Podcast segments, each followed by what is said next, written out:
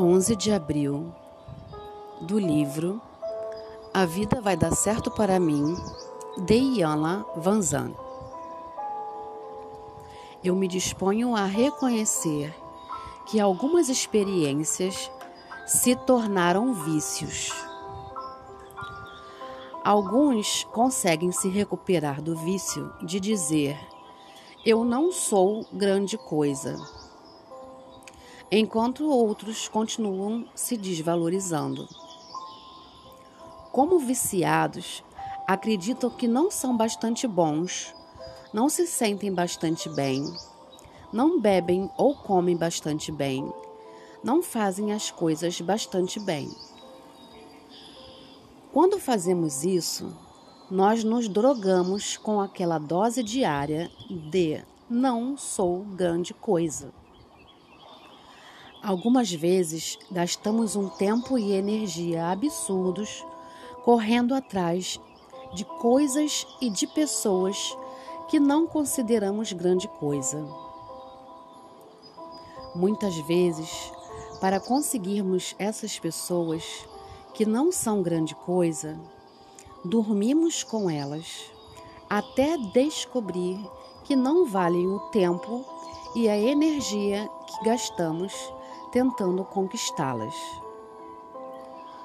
Quando somos viciados em não sou grande coisa, não conseguimos fazer nada certo, porque não nos consideramos suficientemente bons. Depois, nos castigamos por não sermos bastante bons para fazer o que precisa ser feito. Se o seu vício é achar que não é grande coisa, você vai se comprometer com coisas demais. Vai tentar fazer mais do que é humanamente possível e, quando não conseguir, vai se ressentir com as pessoas que esperavam que você fizesse o que já sabia que não era possível. Quando um viciado em não sou grande coisa se compromete com coisas demais, sente-se derrotado, o que só faz intensificar sua sensação de desvalorização, desesperança e inutilidade, reforçando o vício. Até hoje, o vício de acreditar que não é grande coisa pode ter impedido você de aceitar total e completa responsabilidade por sua vida.